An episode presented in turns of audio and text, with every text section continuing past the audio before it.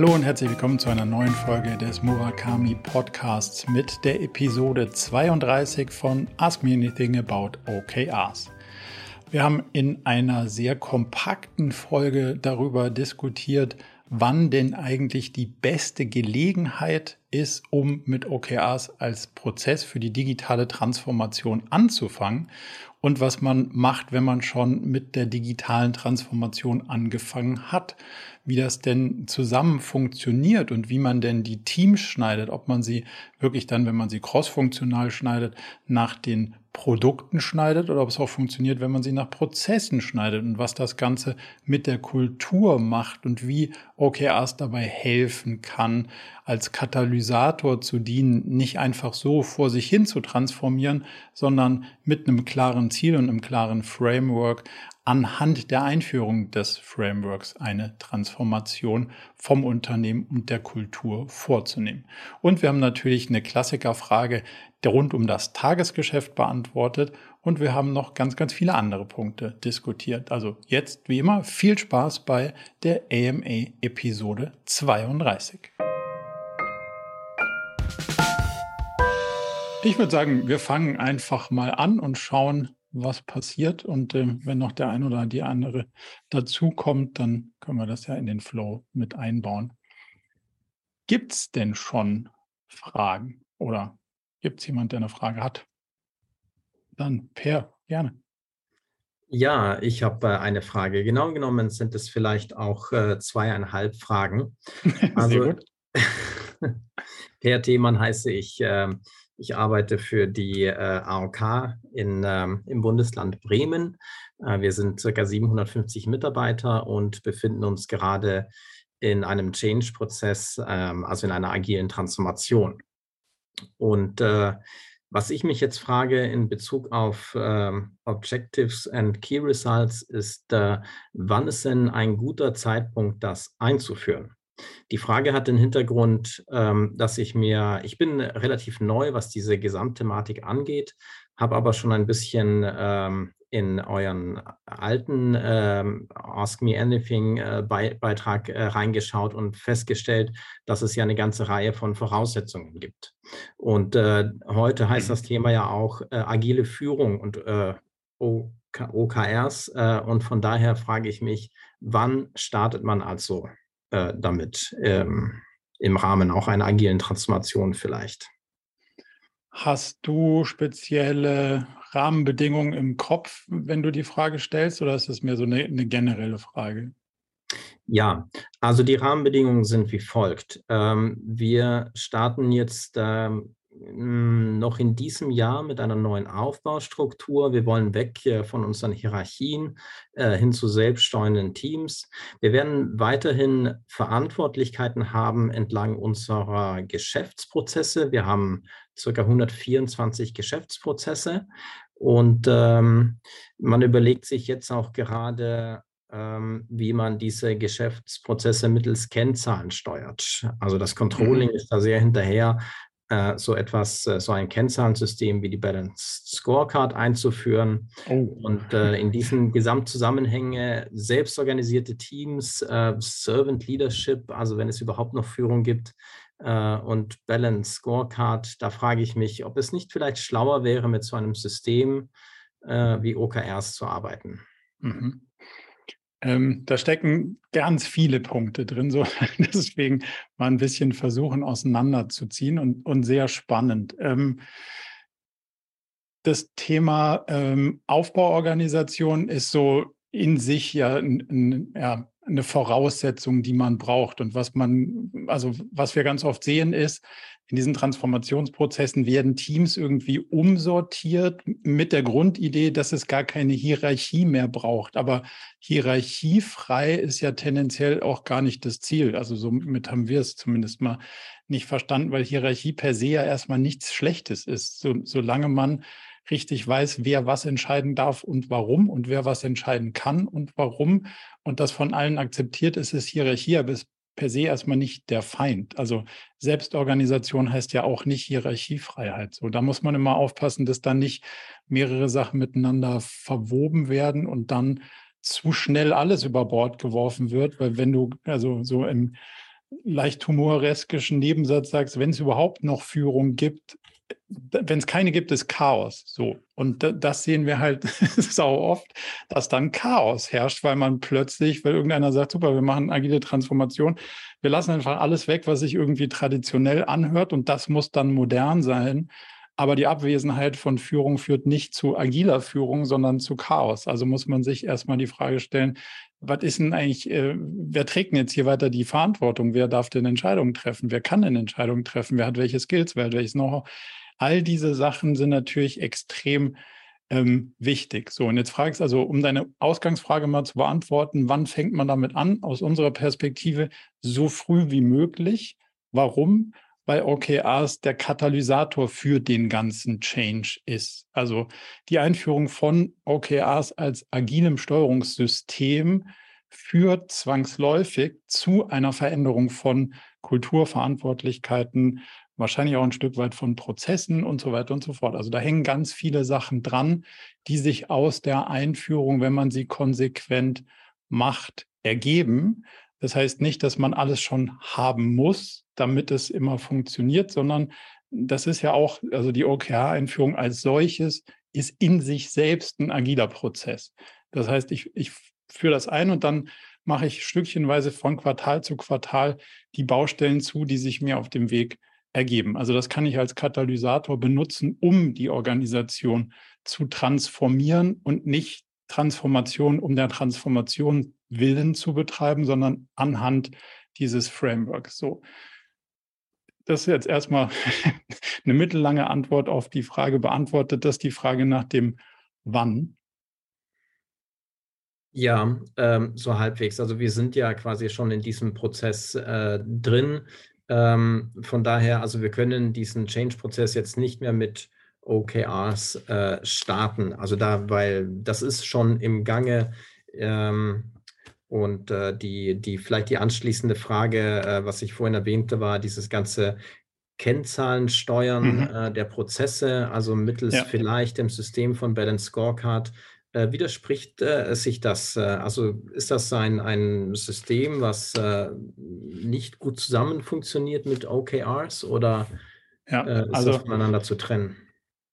Bevor ich auf diesen Balance Scorecard und den Kennzahlenteil komme, nochmal einen Schritt nochmal zu diesem, wir, wir ändern die Teams. Wenn ich es richtig verstanden habe und korrigiere mich, wenn ich falsch liege, sagst du, dass man die Teams jetzt anhand der Prozesse eigenverantwortlich aufhängt. Stimmt das? Ja. Das verstehe ich immer nicht so ganz, weil die Grundidee von diesen crossfunktionalen Teams ist nicht ein Prozess-Ownership, sondern eine Product-Ownership. Und das heißt, dieses Prozess-Ownen macht meistens diese End-to-End-Verantwortlichkeit, die man ja erstrebt, wenn man das Produkt als sozusagen ähm, Container sieht macht die so ein bisschen kaputt und dann hast du, Prozesse sind ja immer wahrscheinlich an der einen und am anderen Ende an andere Prozesse angeschlossen und damit ist dieses End-to-End-Thema per se meistens ein bisschen aufgelöst. Also da würde ich nochmal hinschauen an eurer Stelle, ob diese, mhm. ob die Logik des Schnittes der Teams nur weil sie cross-funktional sind und sich aber um das falsche Thema ranken, sind sie deswegen noch nicht eigenverantwortlich, weil wenn du keine End-to-End-Verantwortung herstellen kannst, weil du einen Teil von einem Prozess ownst, kannst du eigentlich gar nichts verantworten, ohne den vor dir und ohne den hinter dir zu beeinflussen. Und das macht so ein bisschen die Systematik absurd. So, das, das nochmal vorausgeschickt, weil das durchaus eine ich will es nicht Fehlerquelle nennen, aber eine Quelle der Verwirrung darstellen kann, weil die Teams dann versuchen, eigenverantwortlich was umzusetzen, was sie gar nicht verantworten können, weil sie gar nicht alles haben, was sie bräuchten, um es verantworten zu können. So, das, das mal der eine Punkt. Ähm, und dann der zweite Punkt, und der ist mehrschichtig, dieses Kennzahlengetriebene heißt ja, idealerweise sind da, oder idealtypischerweise sind da unterschiedliche Themen drin versteckt. Jetzt hast du Balance Scorecard gesagt. Wahrscheinlich ist da sowas wie KPIs, spielt auch noch eine Rolle, die mal mehr oder mal weniger mit der Idee von so einer Balance Scorecard verwoben sind. Dann gibt es vielleicht noch irgendwelche Kennzahlen, die sich in Richtung so Businesspläne, Budgets orientieren. Und jetzt der Impuls, Kennzahlen getrieben zu steuern, ist jetzt nicht zwingend der modernste. So, also das heißt, das ist ein Schritt in der Historie sozusagen vor dieser OKR-Logik. Und wenn du jetzt sagst, wir bauen die Balanced Scorecard ein, dann baust du wahrscheinlich was ein, was nicht dem neuesten Stand der Forschung entspricht. Also Balanced Scorecard-Enthusiasten mögen mir das verzeihen, aber ich habe das vor 20 Jahren mal studiert und seitdem in der Realität noch nie so wirklich funktionieren sehen geschweige denn auch noch nie so wirklich gesehen, dass damit irgendein Unternehmen gesteuert wurde. Außer, ja, vielleicht ein paar auf dem Papier, aber so richtig, richtig gesteuert wurde damit selten, was, was zumindest mal mir begegnet ist. So, und das heißt, das ist jetzt nicht zwingend deswegen gut oder schlecht, aber ein Steuerungssystem zu haben und noch ein Steuerungssystem zu haben, das halte ich für schädlich, weil OKRs versucht ja, das gesamte Unternehmen zu steuern. Und die Balance Scorecard hat einen ähnlichen Anspruch, nämlich auch das gesamte Unternehmen zu steuern, aus unterschiedlichen, sagen wir mal, Perspektiven. Unser OKR-Ansatz hat diesen KPI-Teil als, wir wissen immer genau, wo, wo das Unternehmen steht. Wir kennen die, nennt man es mal Performance, weil man die Key Performance Indicator regelmäßig anschaut als Teil des OKR-Frameworks. Das hat man sozusagen da eingebaut, damit es auch diese prozessualen Themen gut abbilden kann. Was aber nicht sein darf, ist, dass das auch gleichzeitig einen Anspruch hat, ein Ziel darzustellen, weil es heißt halt Key Performance Indicator, sonst hieß es ja Key Performance Goal oder so. Also es hat keinen Erwartungswert. Wenn du die KPIs allerdings mit Zielen verknüpfst, dann hast du nochmal ein zweites Zielsystem und das würde wieder den OKRs entgegenwirken, weil man versucht, die Ressourcen ja einmal schlau aufzuteilen. Und wenn du das in zwei Systemen machst und Anspruchshaltung aus unterschiedlichen Systemen auf die Leute einprasseln, dann, dann führt das wahrscheinlich zu Spannung. Lange, Aus, lange Ausführung heißt auf den Punkt gebracht, entweder oder ist wahrscheinlich besser als und, weil die Sachen hier versuchen, mehrere Sachen die gleiche, die gleiche Aufgabe zu erfüllen. Und wenn ich mich entscheiden müsste, aber jetzt fragst du ein OKR One-Trick-Pony, also von mir darfst du keine andere Antwort erwarten, als ich würde mich für OKRs entscheiden, ähm, dann müsstest du jetzt einen Balance Scorecard Maximalisten befragen und der gibt dir vielleicht eine andere Antwort. Ähm, aber ich würde mich dafür entscheiden, weil wir in dem Framework natürlich auch diesen ganzen KPI und Zahlenteil eingebaut haben, ihn aber hypothesenbasiert auf seine Ursächlichkeiten runterbrechen und damit rausfinden, was muss ich denn verändern, damit die Zahlen eintreten, versus dauernd drauf rumzuhämmern, ich will unbedingt, dass diese Zahlen eintreten. Ist jetzt ein bisschen stark kontrastiert und schwarz-weiß, aber um, um dem Ganzen so ein bisschen Schärfe zu geben, vielleicht ein ganz guter. Das eine ist hypothesenbasiert und versucht Ursächlichkeiten rauszukriegen. Das andere sagt, was denn rauskommen muss und wie überlässt es den handelnden Personen so. Und das muss man vielleicht ein bisschen in die Überlegung einbeziehen, ähm, wenn man sich da entscheidet. Gibt dir das ein bisschen Klarheit? Auf jeden Fall. Vielen Dank. Wo glaubst du, dass die größten Stolpersteine jetzt sind bei dem Transformationsprojekt, wie ihr es bis jetzt vorantreibt, sozusagen? Ähm, ja, ich glaube, die äh, größten Stolpersteine bestehen jetzt in äh, viel Unsicherheit, ähm, wie wir eigentlich ähm, jetzt Führung ähm, leben wollen, weil ich sehe das auch so, dass selbstorganisierte Teams eine Form von Führung brauchen, beziehungsweise, beziehungsweise eine Begleitung. Und äh, viele sind jetzt ob dieser neuen Rollen, die wir da schaffen, verunsichert, äh, leben diese nicht ähm, genau so, wie sie gedacht sind. Ähm, und äh, wenn das passiert, entsteht so eine Art Vakuum. Und was passiert dann? Dann ist ja sofort wieder die alte ähm, Organisationskultur zur Stelle und die springt mhm. da einfach ein und dann wird einfach alles so gesteuert und befohlen und arrangiert wie bisher auch, äh, wie wir das schon mit äh, der alten äh, Hierarchiestruktur hatten. Das, also vielleicht so ein bisschen da noch ganz kurz der Erfahrung. Es liegt halt genau in diesem Vakuum. Ne? Wenn alle zurücktreten und sagen, so jetzt führt hier keiner mehr, dann empfindet eine Gruppe von Menschen plötzlich natürlich ein Vakuum, weil keiner mehr die Verantwortung übernimmt. Und Selbstorganisation heißt ja nicht, es gibt niemanden, der klar die Verantwortung übernimmt, sondern es ist eine klare Regel, wer es entscheiden darf und wessen Perspektiven eingeholt werden. Und dann sind vielleicht die Personen, die es entscheiden dürfen, andere als die, die es vorher entschieden haben. Aber es ist am Ende schon wichtig, dass klar ist, wer entscheidet und wer trägt die Verantwortung für die Entscheidung. Und dann kriegst du es idealerweise hin, dass da nicht dieses Vakuum entsteht. Da kann dir OKRs helfen, dass du ganz klar diese Zuordnung hast zwischen den Zielen und die Personen, die für diese Ziele verantwortlich sind. Das heißt nicht, dass die alle Arbeit machen müssen, die, die zur Erreichung dieser Ziele erforderlich sind, aber dass sie die Gesamtverantwortung dafür tragen, dass es am Ende passt das ist schon relativ klar zugeordnet und das kannst du nicht so wabernd im Raum schweben lassen, sondern das hat halt was mit äh, Roles and Responsibilities zu tun. Und die gibt es ja dann auch in dieser Form irgendwie. Und das muss man dann halt klären, damit es eben nicht zu dieser ja, Vakuumsituation kommt, die sich dann wieder über das alte Muster automatisch lösen lässt. Cool. Vielen, vielen Dank für deine für, für die spannenden Einblicke und gerne, du hattest aber vorhin gesagt, du hast zweieinhalb Fragen, jetzt weiß ich nicht, wie viel. Ich habe bestimmt vier beantwortet, aber es ist die Frage, ob das deine Fragen waren. Ähm, eine, die, die halbe Frage wäre vielleicht noch äh, nach einem ähm, Literaturtipp, äh, den du vielleicht am Start hast für das Thema OKRs, äh, damit ich mein Wissen da erstmal weiter vertiefen kann. Einen Kurs habe ich noch nicht gebucht, wie den eurigen, ähm, aber ich würde erstmal so über die Literatur rangehen wollen.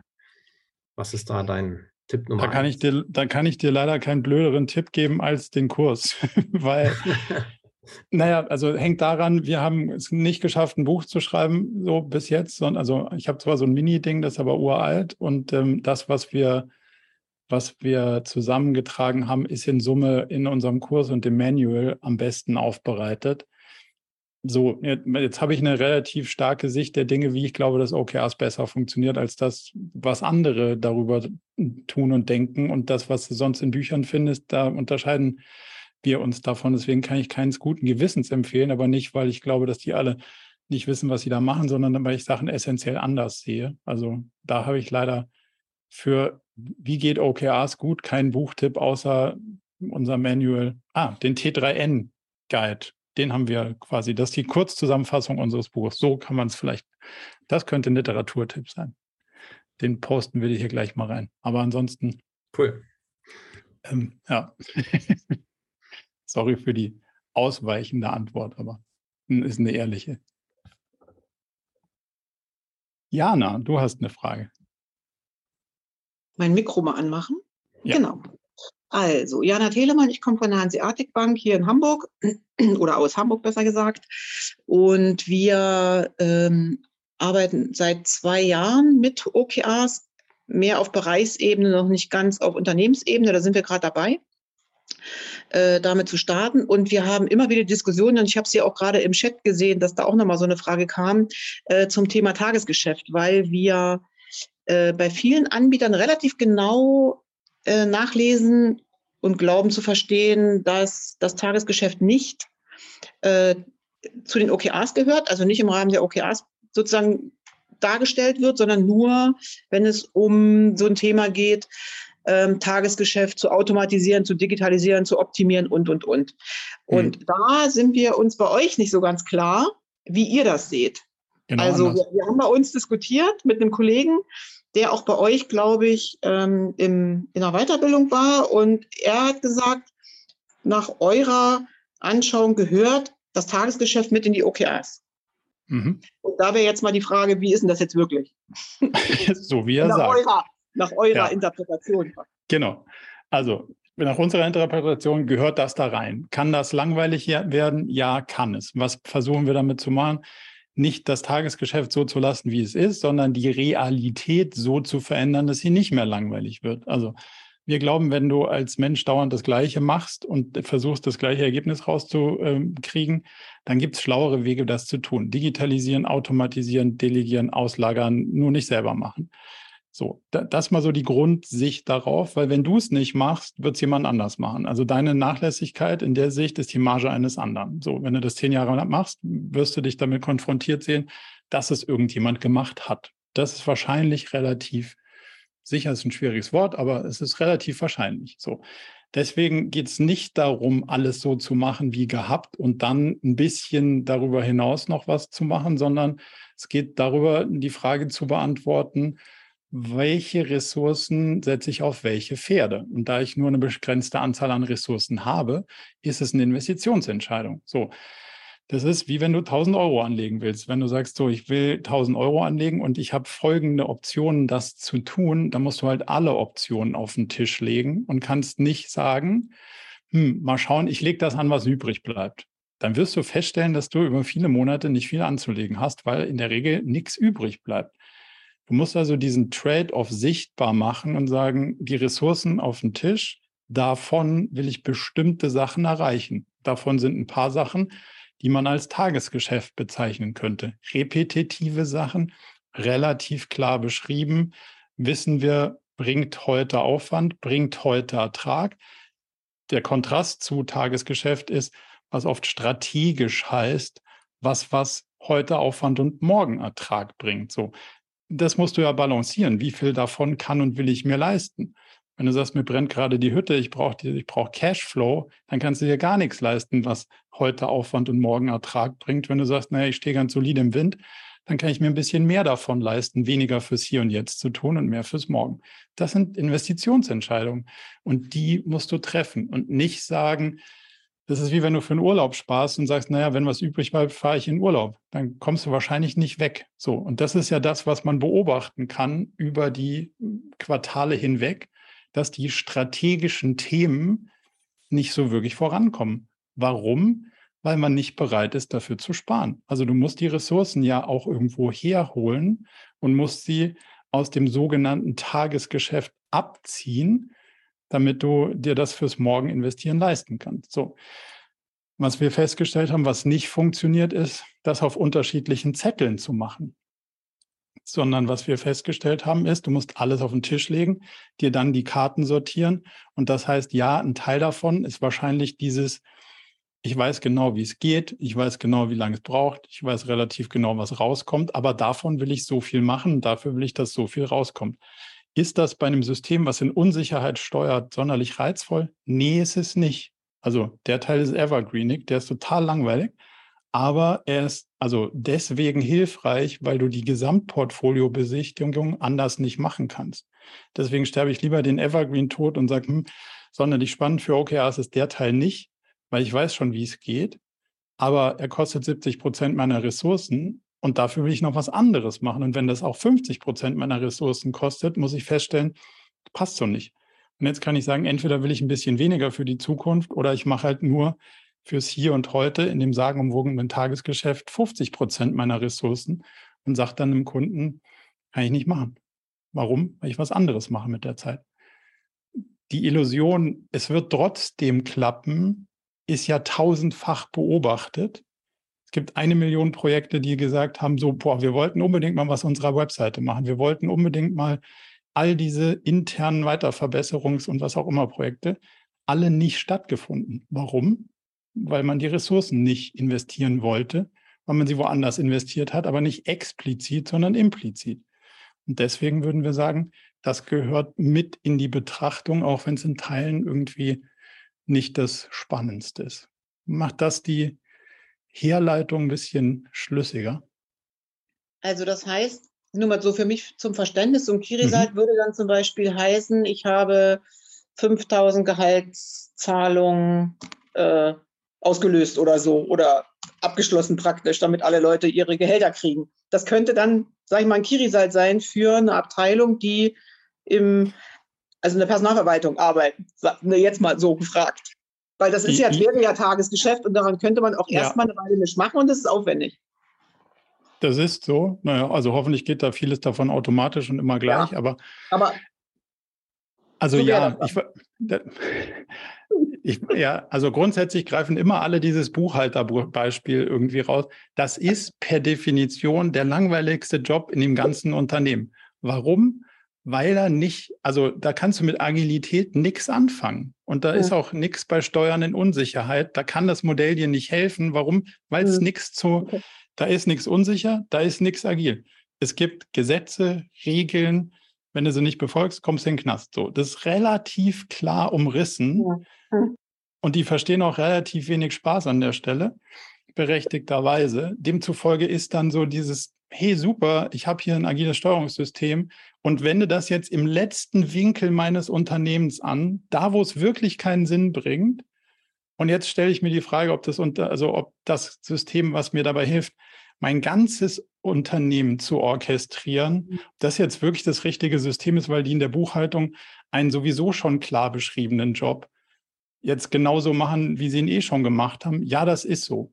Mhm. Und nicht, dass ich falsch verstehe. Also es gibt Leute, die mögen das und das finde ich super. Und wenn die ihren Job so genau machen wollen, dann ist das super. Und dann will man das auch ja genauso haben. Nur das hat halt mit dem Steuern in Unsicherheit genau nichts zu tun. Das ist einfach das völlig falsche Werkzeug dazu.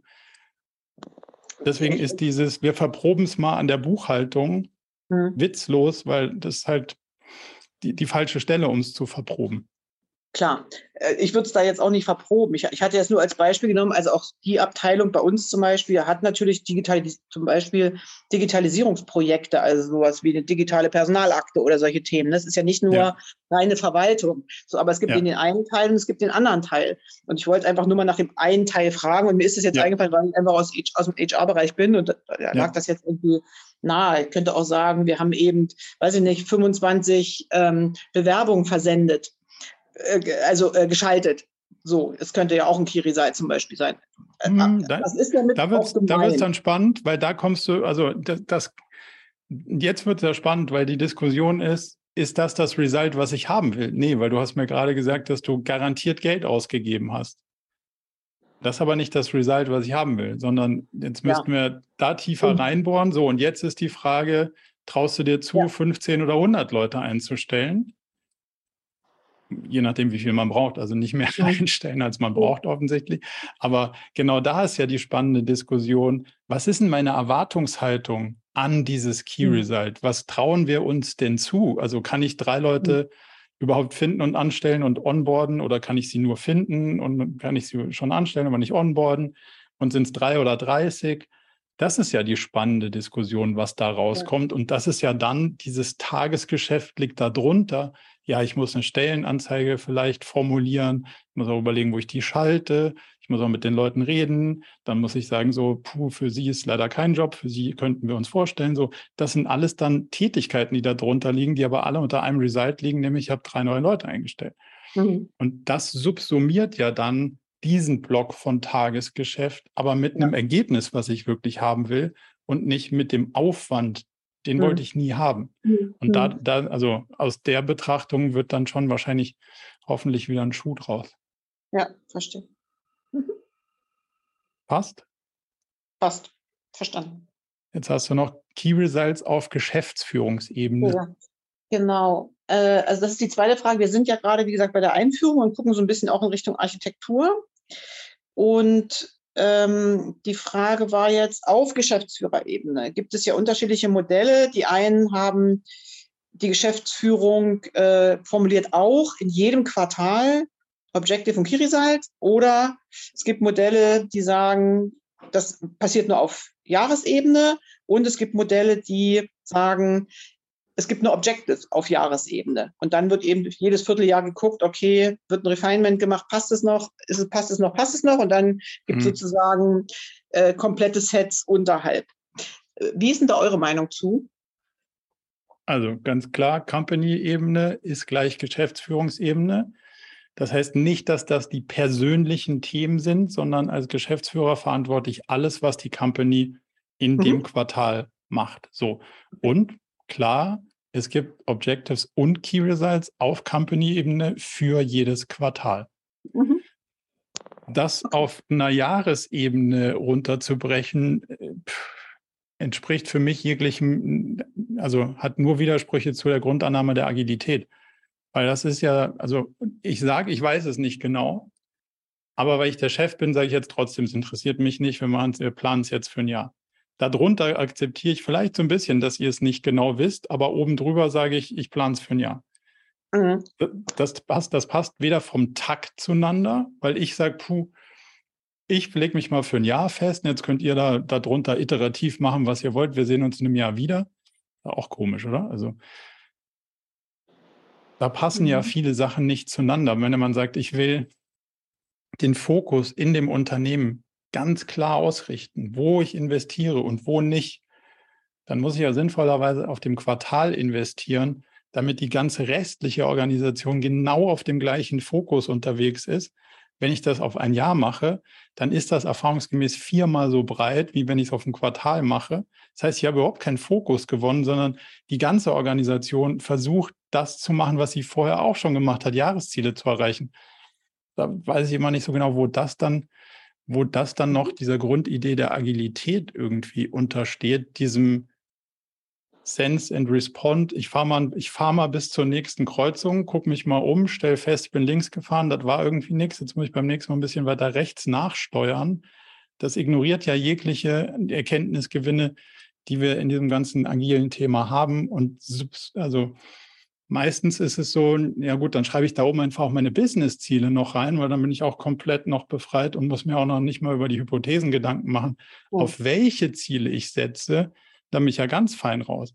Aber ich sage dir eins, wenn das funktionieren würde, wäre ich auch Vorstand von einem großen Laden. Weil dann würde ich auch sagen, geil, ich schreibe einmal Jahresziele auf, dann sage ich so, agil ist euer Problem und jetzt you have it. Aber das Blöde ist, klappt halt nicht.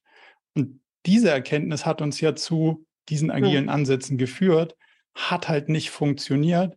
Deswegen müssten wir uns ja Gedanken darüber machen, was sind die Wetten, auf die wir uns in dem Quartal fokussieren. Dann lernen wir was und dann steuern wir nach, und zwar im gesamten Unternehmen und nicht, ich lerne hier oben nichts, ich steuere hier oben auch nicht nach, macht ihr mal.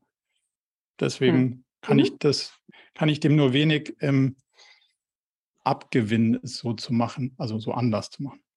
Okay, danke. Gerne. Ja, sehr gut. Eva, ja, hi. Ähm, hi. Eva Stütze von der Autorenwelt. Wir fangen gerade an mit OKRs. Wir sind ein kleines E-Commerce-Unternehmen äh, samt Online-Plattform für Autorinnen und Autoren. Und ja, wir hatten auch die Tagesgeschäftsfrage, aber die stelle ich jetzt mal hinten an, weil das hast du schon einiges gesagt. Ähm, uns interessiert so ein bisschen die Connection zwischen wir haben da ein Leitbild, ein Purpose und eine Vision und wir setzen uns jetzt hin und formulieren OKRs ähm, auf Quartalsebene. Und wir machen das tatsächlich gerade, zumindest noch nicht auf Jahresebene, sondern einfach wirklich quartalsweise. Das ist auch das erste Quartal, wo wir uns hinsetzen und es überhaupt machen. Ähm, und uns fehlt, glaube ich, noch so ein bisschen der Link zwischen, ja, wir könnten jetzt alles hinschreiben und woher wissen wir denn so, also was ist unsere Guidance, so das beste OKR quasi zu finden oder das beste Set? Wir wollen auch einfach nur mit zwei Sets starten, weil ansonsten wir sind zu fünft, wäre es ein bisschen viel. Mhm. Ähm, und das Einzige, was ich dazu noch gefunden hatte, war, dass die neue Narrative, deren Team, die haben irgendwie so einen strategischen Spannungsspeicher, wo sie schon mal sammeln und dann irgendwie clustern und daraus dann ihre Objectives ableiten. Genau, die Frage ist, wie macht ihr das? Mhm. Ähm, also die Frage, die du stellst, ist ja, wie finde ich die richtigen Ziele, wenn ich es mal so anders ausdrücken darf, oder? Genau, die dann eben auch allein sind, so mit dem, was in weiter Ferne steht. Ja. Und das ist quasi die Kernfrage, die OKRs versucht zu beantworten. Und da gibt es ja kein, es gibt keine Checkliste, wo ich sagen kann, ah super, jetzt, wenn ich die drei Dinger checken kann, ist es das richtige Ziel, sondern es ist ein bisschen wie Sudoku. Also du versuchst dir eine Ebene oben drüber zu bauen und eine unten drunter zu bauen. Das heißt, irgendwo kommen Themen operativ, die dir, die dir sagen, wo es gerade brennt, wo du gerade Chancen hast, wo du gerade Risiken nicht siehst, wo du gerade bestimmte, also alles das, was dich von unten treibt und das, wo du weißt, so langfristig will ich dahin und das will ich von oben herab treiben, sozusagen. So. Und aus diesem Sudoku musst du dir versuchen, dann alle Optionen auf den Tisch zu legen und die rauszupicken, wo das Verhältnis zwischen wie viel Anstrengung kostet es und wie viele Schritte mache ich auf dem Weg, auf dem ich eigentlich gehen will, das musst du nach dem Delta so lange sortieren, bis irgendeiner schreit, halt, stopp, mehr geht nicht. Das ist die Gesamtlogik dahinter. Das erstmal nachzuvollziehen? Ja, ich gehe es nochmal wieder, dass ich es richtig mhm. verstanden habe. Also von unten meinst du die Sachen, die einfach da sind, die, die Zahlen, die da sind, die so die Realität, in der wir sind und unser operatives ja, nicht, nicht Geschäft. Zahlen, sondern also du hast da ein Problem, keine Ahnung, du hast einen Bug in deiner Plattform, ja. drei Leute aus deinem Team haben gekündigt, irgendwie dein Wettbewerber hat dich verklagt. Der Datenschützer hat sich Regeln überlegt, die du jetzt auch noch einbauen musst. Genau, Alles, dass das passiert, ja. ja. Wir nennen sie Realitätsthemen. Ja, all das, was man sich so vorstellen kann, was man mehr oder minder braucht. So, mhm. und so. Die Themen liegen ja alle auf dem Tisch und sagen so, pff, ja. ja, okay. So, und dann kommt aber ja deine Vorstellung von dem, worum willst du dich denn eigentlich kümmern, weil ja. du ja irgendwo hin willst. Das kommt von oben, wenn man das jetzt mal ja. irgendwie so äh, geografisch einsortieren würde. Ähm, und dann musst du sagen, okay, wenn das meine lang, langfristige Strecke ist, meine Strategie, also der Vektor, auf dem ich mich bewegen will, mhm. was konkret könnte ich denn jetzt, also worauf könnte ich wetten, dass es mich auf dem Vektor am weitesten nach vorne bringt? Das legst du auf den Tisch, daneben das vom Datenschützer, daneben das vom Wettbewerber, die Regeln, dass Google irgendwie seine Regeln ändert, das fehlende Tracking von was weiß ich, all, all die Themen, so die legst du alle nebeneinander und jetzt sagst du, okay, wie viel gedanklich, was kostet mich was im Sinne von Anstrengung und was bringt mich auf den Vektoren, auf denen ich eigentlich mhm. nach vorne will, am weitesten. So klar musst du die irgendwie in, ähm, in Betracht ziehen, die dich aus dem Rennen werfen. Wenn irgendeiner sagt, so, wenn, ja. wenn, ja, habe ich noch keinen gesehen, der deswegen aus dem Rennen geworfen wurde. Vor allem den kleineren nicht, aber let's see. Ähm, okay. die, das ist am Ende ist eine Risk Mitigation. Nur weil einer sagt, es musst du machen, ist also Risiko ist Eintrittswahrscheinlichkeit mal erwartete Schadenhöhe. So bei einem Fünf-Mann-Team kann man sich da mal, also Okay. I leave it like this. so, ähm, das, das heißt, die, die ganzen Themen liegen dann auf dem Tisch und dann musst du dir die Frage stellen, wo muss ich wie viel Energie investieren und wie weit bringt mich das nach vorne? bei den Themen, wo ich wirklich nach vorne will. So, und dann sortierst du die mal so gedanklich, so lange, bis irgendjemand im Team sagt, halt, stopp, mehr kriegen wir nicht rein. Also mhm. mehr wird auf jeden Fall unrealistisch und eine Überforderung. Das ist jetzt mal noch nicht in OKRs gesprochen, sondern das ist jetzt einfach nur mal so von der Systematik, wie sich die Ziele zusammenbauen. Und du versuchst, und da sind wir ein bisschen bei dem, was wir gerade eben davor besprochen haben, mit dem heute und morgen. Manche Sachen musst du heute machen, damit sie dir heute Umsatz bringen. Manche Sachen musst du heute machen, damit sie dir morgen Umsatz mhm. bringen. Und dieses Verhältnis musst du natürlich auch so einstellen, wie es deiner aktuellen Situation entspricht. Wenn du Venture finanziert bist, ist das eine andere Situation, als wenn du Cashflow finanziert bist. Oder ja. wenn die nächste Finanzierungsrunde ansteht, aber draußen gerade regnet, ist eine andere Situation, als wenn sie dir das Geld in den Koffern hinterher schmeißen. So, das musst du natürlich immer situationsabhängig einsortieren und sagen, okay, wenn das jetzt mal so dran ist, dann, dann brauchen wir gerade am meisten davon. Vielleicht gerade brauchen wir Cash-Umsatz oder wir brauchen Traction, um die Finanzierung hinzukriegen oder wir brauchen was auch immer so. Und dann sortierst du die Dinger, die du am meisten brauchst, nach oben und versuchst dir so viele davon vorzunehmen und die in deine in deine, dann auch wirklich qualitativ in Ziele zu übersetzen und Results zu formulieren, mhm. wo du sagst, wenn ich die Energie da reinstecke, hätte ich gerne, dass das rauskommt. Und ich habe eine Hypothese, dass das auch passieren könnte. Mhm. Also wir formulieren nicht einen frommen Wunsch, sondern eine Hypothese. Danach kann es passieren, dass die Energie weg ist und das Ergebnis trotzdem nicht da. Dann war die Hypothese falsch. Aber idealerweise kriegen wir, die Energie ist weg, wir kriegen das Ergebnis und das Ergebnis bringt uns auf dem Pfad, auf dem wir weiter nach vorne wollen, bestmöglich voran. Oder so, wir haben zumindest was gelernt. Das auch. Soweit klarer erstmal vom ja. Vorgehen? Ich hätte noch so eine, darf ich noch was dranhängen? Auf jeden Fall. Ähm, es kam vorhin schon mal so ein bisschen auf, dass es womöglich unagil ist, äh, gleich auf ein Jahresziel sich zu committen oder weiter in die Zukunft zu schauen. Ja. Bei uns wir hatten diesen Prozess, steckt da drin und dann waren zwei im Team, also es ging gerade darum, dann auch wirklich Key Results zu diesem Objective zu formulieren und Zahlen da reinzuschreiben.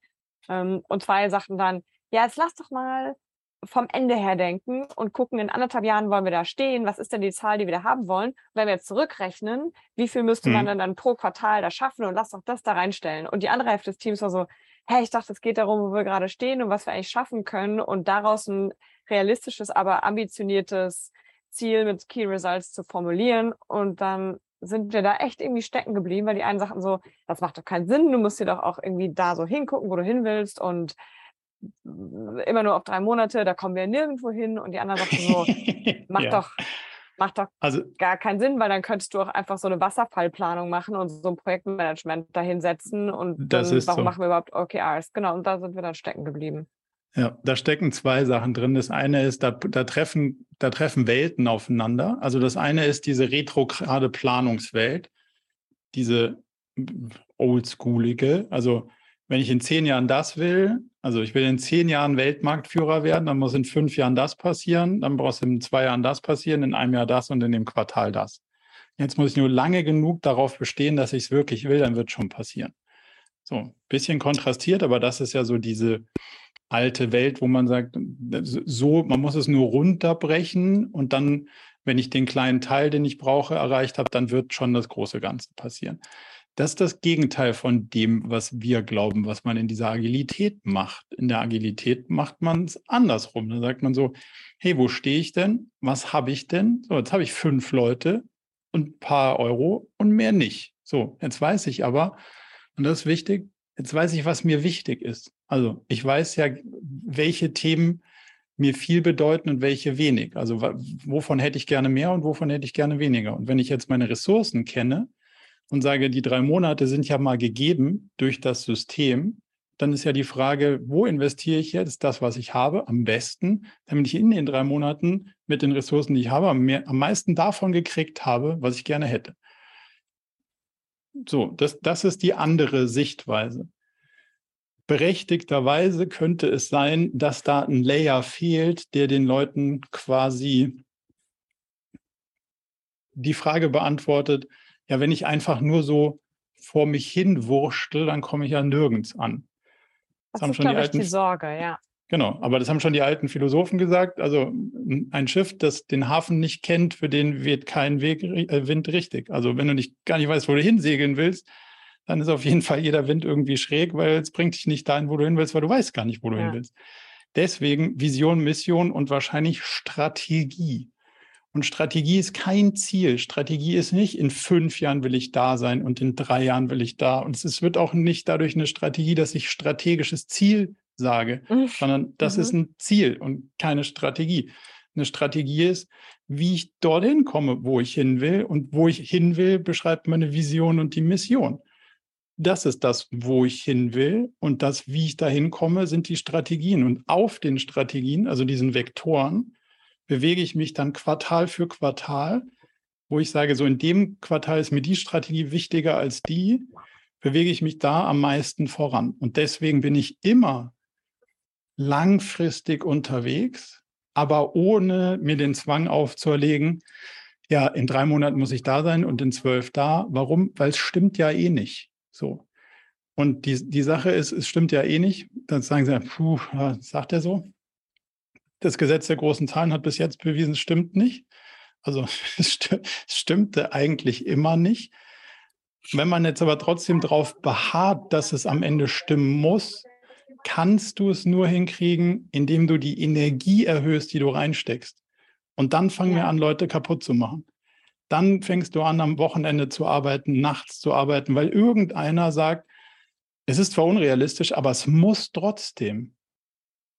Die Erfahrung haben wir auch schon gemacht. Also das ja. Team ist auch schon seit einigen Jahren zusammen und einige haben genau diese Erfahrung gemacht, woher dieser die mathematisch nicht anders möglich. Nee. Also wenn du wenn ja. du die, wenn die Annahme nicht stimmt und du aber trotzdem sagst, ich habe realisiert, dass die Annahme nicht stimmt, ich halte aber am Zeitraum und am Ergebnis fest, bleibt die einzige Variable, die du hast, die Energie, die du reinsteckst und das führt zu Überforderung. Und genau das darf nicht passieren. Mhm. Man muss sagen, die Energie ist gegeben. Der Zeitraum ist fix. Und dann kommt so viel daraus, wie rauskommen kann, wenn wir uns die schlauesten Gedanken gemacht haben und die konsequent verfolgt haben und die auf die Strategien, die uns gerade am meisten bringen, wenn wir die da verteilen, mehr war nicht drin. Unter der Annahme, dass wir nicht die Schraube andrehen und die Leute kaputt machen. Mhm. Und uns selbst. Also heißt ja nicht nur immer die Ausbeutung der Mitarbeitenden, das heißt auch, das Management beutet sich selbst aus und realisiert überhaupt nicht, einen Kampf gegen Windmühlen zu führen, der mathematisch schon nicht aufgehen kann. Und das ist ja der wichtige Punkt. Macht es das ein bisschen? Ja, ein? total. Ja, danke für deine Sicht darauf. Also ich habe ganz viel Resonanz dabei, weil, wie gesagt, einige bei uns im Team schon am Punkt Burnout waren und daraus die Erkenntnis kam so, okay, die Energieschraube ist es nicht, die wir hochdrehen können. Deshalb Absolut nicht. Die, die Schlussfolgerung war eine andere. Lass doch keinen Zeitrahmen mehr setzen, sondern Sachen sind fertig, wenn sie fertig sind, was dann bei der anderen Hälfte vom Team eben dazu führt, ja, dann wursteln wir rum und es passiert nichts. Ähm, genau, also wie die, du das jetzt auch mal dargestellt hast, ich glaube, das hier ist die Idee eine andere. Darauf. Das ist wie ein Gleichtaktsystem. Alle drei Monate fährt es weiter. Wir geben genau so und so viel Energie raus. Was atmet, ist der Scope, die Größe des Ziels. Und die muss so klein sein, ja. dass sie in dem Quartal realistisch ist und so gut verteilt sein auf die unterschiedlichen Vektoren und Brandherd im Operativen und sonstigen Herausforderungen, dass wir das Gefühl haben, wenn wir mit der Energie, die wir haben, ohne mehr Anstrengung reinzukippen, mhm. haben wir das Bestmögliche unter Kontrolle. Und ja, wir haben eine Million Sachen nicht gemacht, die total schlau wären, dass wir sie gemacht hätten. That's life. Ja, ich glaube, da steckt auch noch die Akzeptanz da steckt viel drin. drin ja, ne? ja, das absolut. zu akzeptieren, dass es genauso einfach ist. Aber das ist halt in der Komplexität, wir können es weder vorhersagen, wir können es auch nicht beurteilen, also wir können es schwer beurteilen und wir können es in vielen Fällen halt auch nicht beeinflussen. Und diesen Kontrollverlust einzugestehen, man ist halt doch nicht irgendwie der Herrscher dieser Systeme, sondern man interagiert mit Systemen, die machen, was sie wollen. Die mhm. Realität ist relativ unbeeindruckt von deinen Zielen. Das musst du immer wieder feststellen. Also mag ich das persönlich auch nicht unbedingt, aber ist halt nun mal so. Nur weil du dir das stark einredest, dass du es gerne hättest, entfaltet sich die Realität leider nicht so, wie man sie braucht. Ja. Ich habe ja, noch eine Frage an dich. Hm. Du hast gesagt Purpose und Vision. Habe ich das richtig verstanden? Ich weiß nicht mehr genau, was ich gesagt habe. Bei uns gibt es tatsächlich eins nicht beides. Also okay, das nee, perfekt. für uns also, auf der gleichen Ebene. Ja, also wir glauben auch, dass es gibt nur eins von, von diesen, wie es auch immer heißt, ist so ein bisschen. Wir glauben, es müsste Vision. ein bisschen, aber wir haben nur eins, ja. Ja, also wir glauben, es müsste Vision heißen, weil der Purpose eines Unternehmens per Definition wahrscheinlich überall recht ähnlich ist. Aber beides haben wir, führt immer zur Verwirrung. Aber wenn ihr nur eins habt, dann ist super. Dann alles gut. Top. das kann man nur meistens sich Arbeit ersparen, wenn man es nicht komplexer mhm. macht, als es eh schon ist. Beantwortet es damit so die Fragen ein bisschen? Ja, danke dir. Cool, gerne. Steffi, glaube ich. Ja, hallo zusammen. Hallo. Ich würde auch gleich die erste Frage ähm, in die Richtung, was gerade vorher angerissen wurde, in Richtung Vision fragen, weil ich fand das Bild mhm. sehr schön, was du auch gemeint hattest, war wieder im Produktteam eben so ein bisschen, also nicht ein bisschen uneingeschränkt. Äh, wir wollen das ändern, dass wir eben nicht wie ein äh, hafenloses Schiff auf hoher See immer um, umherschwippern und gleichzeitig äh, drillt man sich dann trotzdem sofort wieder da rein, so in das, können wir das überhaupt entscheiden? Wenn man mhm. zusammensitzt, um eben in, in, die Produktvision zu gehen. Wo wollen wir denn gemeinsam hin? Was soll es sein? Ja. Hast du da einen, einen Tipp für ein bereits bestehendes Produktteam, das sich trotzdem jetzt dann zusammensetzen will und wie viele Produkte gibt es denn in dem Unternehmen? Oh, viele. Zu viele für mich, um sie alle aufzuzählen. Okay. Gibt es eine Unternehmensvision? Ja, es gibt eine Konzernvision, aber sie ist jetzt nicht so, dass ich sie dir schnell und einfach kommunizieren könnte. Okay, das und dann wieder Unterfirmen natürlich und man befindet ja. sich dann auch in diesem Produktteam in zwei Unterfirmen. Also gibt es von dieser Unterfirma eine Firmenvision, die was taugt aus deiner Sicht? Äh, es gibt eine Strategie, die, glaube ich, nicht äh, euren Strategie, also Richtung Hypothesen und wie erreichen wir es, äh, einhergeht. Ja, aber gibt es eine also Vision? Also, ja, geben. Naja, also, ist, sie nennen es Strategie, also ja. okay, da, also spricht nicht dafür, dass es eine Vision gibt. Weil, schau, wir werden ganz oft gefragt, ja, jetzt habe ich irgendwie hier ein Team und ein Produktteam, da könnte man noch eine Produktvision, das kann man noch ein Stück weit mitgehen, aber wenn man jetzt ein, ein anderes Team ist, dann sagt man so ganz oft, wir sind die IT und setzen Sachen um oder wir sind die HR-Abteilung und wir wollen jetzt unsere Vision definieren. Das funktioniert nicht aus meinen Augen, weil es ja nicht eine, das kann ja dann nur in so eine interne Dienstleisterrolle gehen, wenn das größere Ganze, warum du eigentlich angetreten bist, nicht dir die Frage beantwortet. So. Jetzt ist bei dir ein bisschen anders. Du hast ein Produkt, aber das, das Produkt müsste ja die Mission erfüllen wollen. Und jetzt ist die Frage, tut das? Also, und kann es das, weil es irgendwie eine klar zu erfüllende Mission gibt? Und wenn's, wenn die Antwort da Nein ist, dann ist die, ist die Antwort auf deine Frage, da müsste man hinschauen. Weil das, das ist so ein pyramidaler Aufbau. Das, das eine baut auf dem anderen auf und das eine geht so lange kausal zum anderen, bis man ganz oben bei der Vision ist. Und idealerweise bei Holdings muss man ein bisschen aufpassen, aber zumindest mal bis zur obersten operativen Ebene müsste man inhaltlich vordringen können und sagen, ja, deswegen machen wir das. Und wenn der Baum ganz oben nicht vorhanden ist, dann lässt er sich da unten auch nicht irgendwie sonderlich sauber sortieren.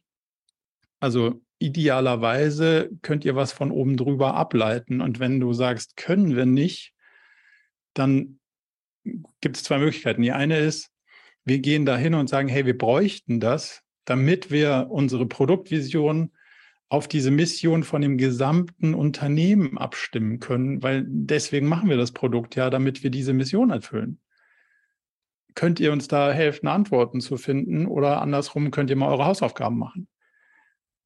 So, und wenn das nicht der Fall ist und nicht zu, ähm, zu dem gehofften Ergebnis führt, dann würde ich andersrum vorgehen und sagen, hm, schaut mal, wir haben da ein Vakuum. Wir nehmen das so wahr, das fehlt uns, um unsere Antworten zu finden da wir keine Antworten gekriegt haben, haben wir mal die Lücke gefüllt. Und zwar nicht die, die aus deinem Team oder aus diesem Product-Sicht, sondern die eins oben drüber. Wir haben mal die Lücke gefüllt für das gesamte Unternehmen. Und das ist mal die Hypothese. Und solange ihr uns nichts anderes liefert, arbeiten wir mal da mit. Und deswegen ist das und das in unserem Produktteam wahrscheinlich dann die Strategie ist immer so ein bisschen, also kommt so ein bisschen darauf an, wie groß ist denn das Produkt? Weil manche Produkte sind ja eine ganze Firma und andere Produkte sind nur ein kleiner Teil eines Sortiments. Wie groß ist denn das Produkt, würdest du sagen? Letzteres, also ein Teil des Sortiments, aber ein, ein wichtiges, ja. Ja, aber dann macht es wenig Sinn, dass das eigen steht, sondern dann ist das Produkt wahrscheinlich Teil dessen, um die Mission des gesamten Unternehmens zu erfüllen. Und die würde ich dann versuchen zu lösen. Entweder einzuladen, dass man sie für uns oder mit uns löst. Und wenn die Einladung nicht fruchtet, dann halt sagen, da haben wir eine Lücke.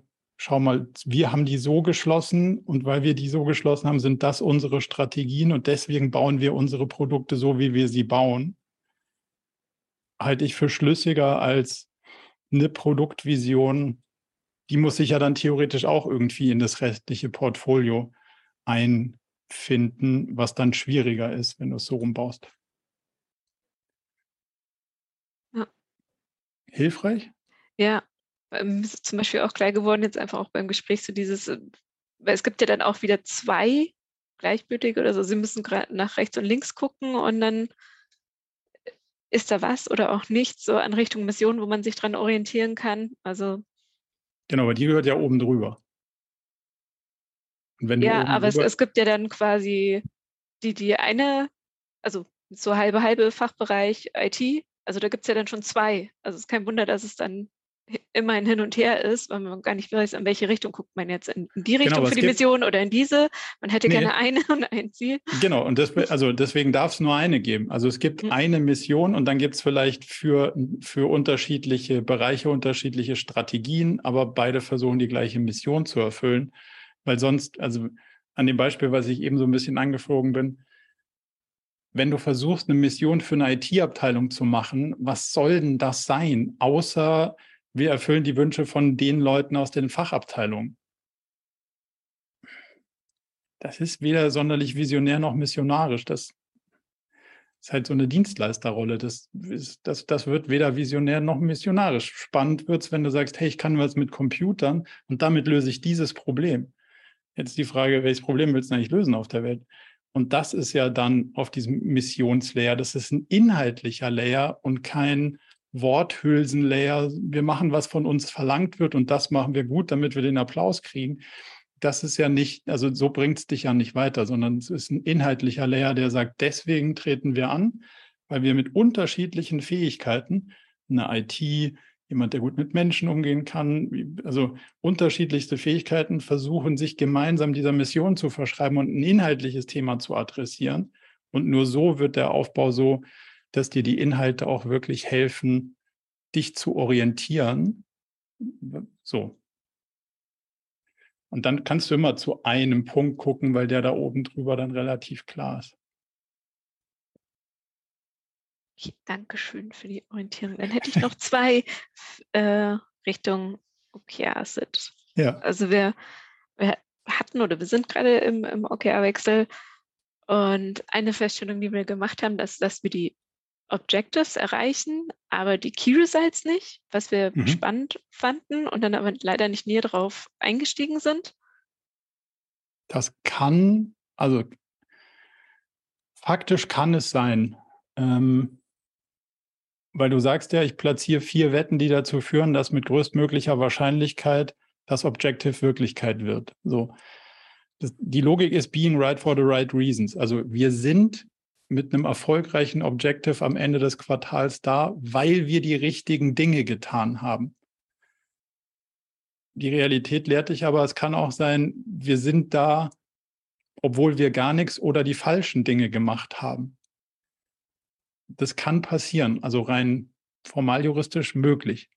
Wahrscheinlicher ist es, dass die Objectives und die Key Results nicht sonderlich in einem kausalen Zusammenhang formuliert sind, sondern dass die einen versuchen, eine Anspruchshaltung zu formulieren, wie man die Qualität des Objectives beschreibt. Könnte das in eurem Fall zutreffen? Das weiß ich jetzt nicht mehr. Hast du ein Beispiel? Äh, leider nein. Es ist schon wieder eineinhalb Wochen her. Ich bin froh, dass ich okay. meine Notizen gefunden habe. Ja. Also das, das, die zwei Wege könntest du mal prüfen. Also sind es wirklich, sind die äh, Key Results alle, haben wir da ins Wasser gehauen und trotzdem hat uns, das ist dann Glück. Wir haben Sachen gemacht, die haben nicht zu den Ergebnissen geführt, die wir haben wollten und trotzdem haben wir das Ziel erreicht, was wir haben wollten. Kann passieren, aber es nennt sich Glück. Dafür sollte man nicht sich sonderlich feiern, sondern das sollte man danken anerkennen und sagen, puh, beim nächsten Mal passiert es hoffentlich aufgrund der Sachen, die ich machen wollte und nicht rein zufällig. Und das andere ist, ist es wirklich kausal? Also sind die Key Results wirklich so formuliert, dass sie die Wahrscheinlichkeit steigern, dass das Objective Wirklichkeit wird? Oder versuchen sie das irgendwie messbar zu machen? Das könnte auch ein Grund dafür sein. Also, dass sie dass, dass man da aneinander vorbei schrammt. Mhm. Okay, vielen Dank. Gucke ich nochmal drauf. Auf riesen Canvas. Und das dritte war, ähm, dass sie bei einem quasi das dann für sich formuliert haben, äh, also abgeleitet, dass dann ähm, ich weiß gar nicht mehr, ob sie es jetzt als Objective oder als Key Result haben wollten, aber dass quasi, dass das Nutzerfeedback äh, ähm, erarbeitet wird und umgesetzt. Und das. Da, da, also das ist was? Nicht, das ist ein, ein Key Result oder was soll das sein? Ich bin mir nicht mehr sicher. Ich glaube, dass sie es. Ich weiß nicht mehr, wo die Diskussion, ob es Objective oder Key Result war. Aber ich hatte mir halt die Frage gestellt, ob es generell glücklich da halt bei den strategischen Zielsets aufgehoben ist, wenn es ja in, in den Scrum-Teams eh essentiell mit Bestandteil ist. Also das Kundenfeedback mm. oder ob man da dann halt vielleicht reingucken müsste, wenn, wenn, wenn man das schon als Strate also strategisches Ziel braucht, weil man sonst nicht dazukommt. Also die erste Frage ist, was soll ein strategisches Ziel sein? Und das ist mit Sicherheit kein strategisches Ziel, sondern das ist das, was so entwickelt man Produkte. Also ich habe ich hab was gecheckt, habe versucht zu verstehen, wirkt es oder wirkt es nicht. Und in der nächsten Iteration mache ich es besser. Also, also das ist ja das, was agile Entwicklung sagt. Das muss ich da überhaupt nirgends aufschreiben, weil das ist weder strategisch noch nicht. Das ist einfach so, wie man die, diese Gesamtidee der Agilität ist ja das. So. Das Problem daran ist, wenn ich jetzt das versuche aufzuschreiben, also erstmal kann man es ein bisschen vereinfachen, weil ich habe das Feedback eingesammelt und umgesetzt. Also kann ich schon mal das Einsammeln streichen, weil wenn geht es um die Umsetzung, wird es schon mal irgendwie eins einfacher. So, und jetzt müssen wir uns die Frage stellen, ist das Umsetzen des Feedbacks das Gewünschte? So. Und das ist eine, das ist eine rein prozessuale Antwort und keine inhaltliche Antwort, weil das sagt immer, egal was du mir sagst, ich werde es umsetzen. Es ist aber die Frage, was wird denn dabei rauskommen? So. Und das ist ja das, was wir am Ende haben wollen, sondern wir wollen ja nicht irgendein Feedback zu irgendwas von irgendwem irgendwie umsetzen, sondern wir wollen ja die Nutzung eines Features um X irgendwie verbessern. Und damit ich das hinkriege, kann ich vielleicht auch jemanden fragen, wie er es findet und wie er es besser finden würde. Und dann kann ich das Feature vielleicht auch umbauen und danach kann ich es auch testen und dann kann ich beweisen, dass es jetzt 30 Prozent häufiger genutzt wird, 20 Prozent schneller geht, was auch immer, was ich mir davon als Result erhoffe und nicht auf die Umsetzung des Prozesses ziele, sondern auf das Result, was am Ende von dem Prozess steht und zwar in einer inhaltlichen Wette, weil ich muss ja entscheiden, will ich das Feature oder das Feature verbessern? Beides geht nicht. Und das ist ja der Inhalt von OKRs und nicht, wir machen irgendwie einen agilen Prozess und den befolgen wir, weil nichts anderes sagt das ja. Aber was rauskommt, kann ich dir nicht sagen. Sondern ich will ja, habe ich am Ende dieses Feature um 20 Prozent besser gemacht oder dieses um 30 Prozent in der Nutzung erhöht. Und den Trade-off will ich diskutieren, bevor irgendjemand anfängt zu arbeiten. Weil das ist diese Investitionsentscheidung. A oder B, beides geht nicht. So wie, wie es vorher formuliert war, ist keine Ahnung, für was ich mich da entscheiden soll, weil mhm. irgendeiner wird irgendwas worüber sagen und hoffentlich macht danach da einer was. Vielleicht kommt auch was bei raus, aber I don't know. Also den Container auflösen und nicht auf den Prozess zielen, mhm. sondern auf das Result, was am Ende des Prozesses steht. Alternative 1, Alternative 2 und dann entscheiden. Dankeschön, das war sehr, sehr hilfreich. Das, das hat ein, ein Bauchgefühl in ein Ah, okay, verwandelt. Das freut mich. Das ist das Beste, was wir erzielen können, wenn so es ein A, wenn es einen Aha-Effekt gibt. Das ist super. Das waren all deine Fragen, oder? Gibt es darüber hinaus noch Fragen oder habt ihr es für den Moment ausreichend diskutiert? Sehr gut. Dann haben wir auch gut eine Stunde rumgekriegt und äh, spannende und inhaltliche Diskussionen geführt. Dann würde ich sagen, ganz vielen, vielen Dank für eure Zeit, eure Aufmerksamkeit, eure Diskussion und Fragen. Und wir freuen uns auf jeden Fall auf die nächste Session. Gerne wieder mit euch. Bis dahin, genießt den Sommer. Vielen Dank. Dankeschön. Vielen Dank. Ciao. Ciao. Ciao. Schön. Ciao. Zum Abschluss noch ein kleiner Hinweis in eigener Sache.